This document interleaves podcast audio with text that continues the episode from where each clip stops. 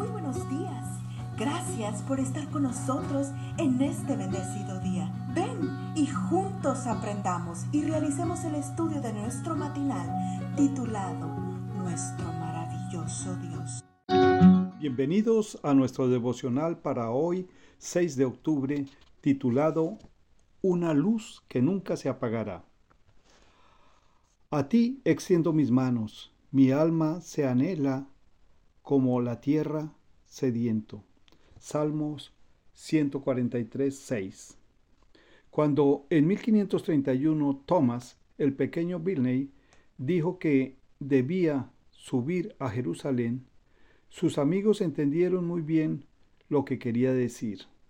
En efecto, poco tiempo después sería arrestado en Norwich, juzgado y condenado a morir en la hoguera.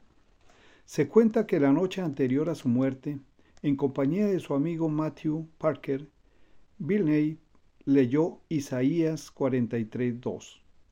Cuando pases por el agua, yo estaré contigo. Colocando su mano sobre la llama de una vela, dio a entender que no temía morir consumido por las llamas. Al día siguiente, mientras era conducido al lugar de la ejecución, Bilney recitó el Salmo 143. Ya cerca de la estaca, repitió las palabras de nuestro texto de hoy. A ti extiendo mis manos, mi alma te anhela como la tierra sedienta. Cuando las llamas comenzaron a consumir su cuerpo, Bilney clamó, Creo en ti, Jesús, creo en ti. ¿Por qué había sido condenado?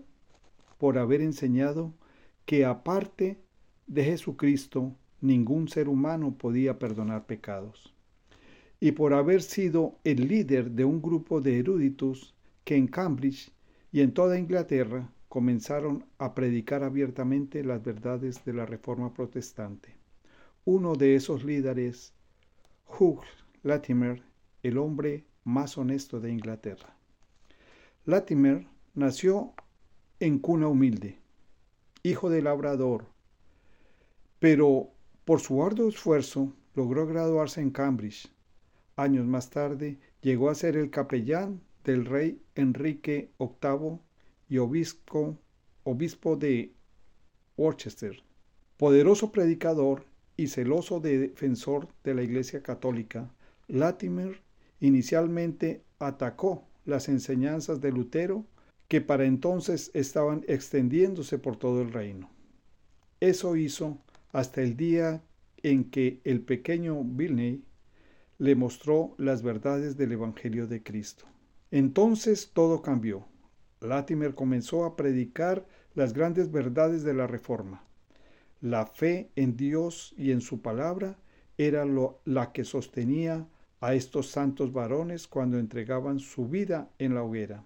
El conflicto de los siglos, capítulo 15, página 255. El 16 de octubre de 1555, en Oxford, Hugh Latimer fue condenado a morir como hereje en la hoguera junto a Nicholas Ridley. Tenga buen ánimo, señor Ridley, le comentó Latimer.